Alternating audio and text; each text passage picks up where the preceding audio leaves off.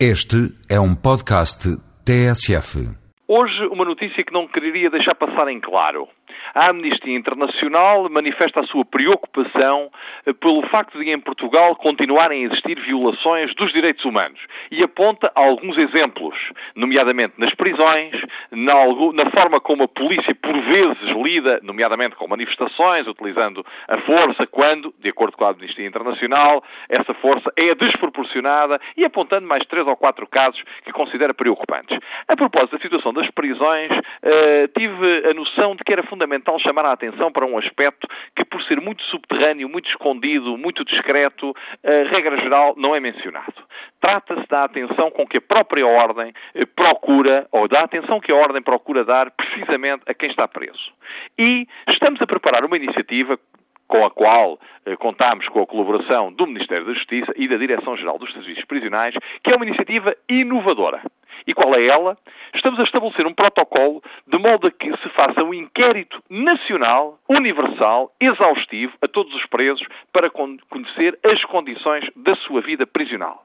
Como os seus ouvintes compreenderão, muitas vezes as pessoas têm um processo, são condenadas, e bem, eh, em muitos casos, noutros infelizmente mal, mas bem ou mal condenados, estão presos, estão ao cuidado do Estado e naturalmente precisam de alguém que continue a zelar pelos seus direitos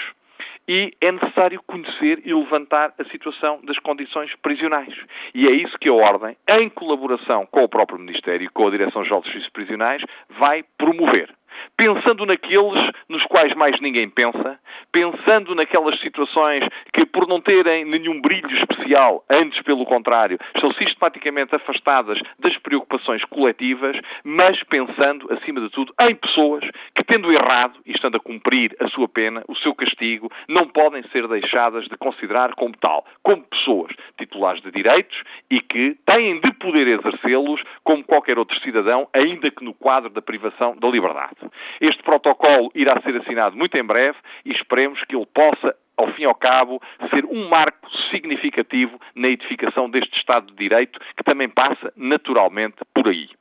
E vem a propósito, para terminar, evocar que precisamente há algum tempo atrás foi o professor Freitas do Amaral quem presidiu uma comissão que fez um relatório sobre a situação prisional em Portugal. E vem a propósito porquê? Porque ontem mesmo o professor Freitas do Amaral proferiu a sua última lição na Universidade Nova de Lisboa perante uma plateia, aliás, cheia de alunos, de seus antigos alunos, alunos atuais, amigos, colegas, outros professores, individualidades, ministros e até o seu primeiro-ministro. E eu não queria deixar de aproveitar este pretexto para o felicitar a ele, que também foi meu professor, e para lhe desejar agora, que chega a uma nova fase da sua vida, as maiores felicidades.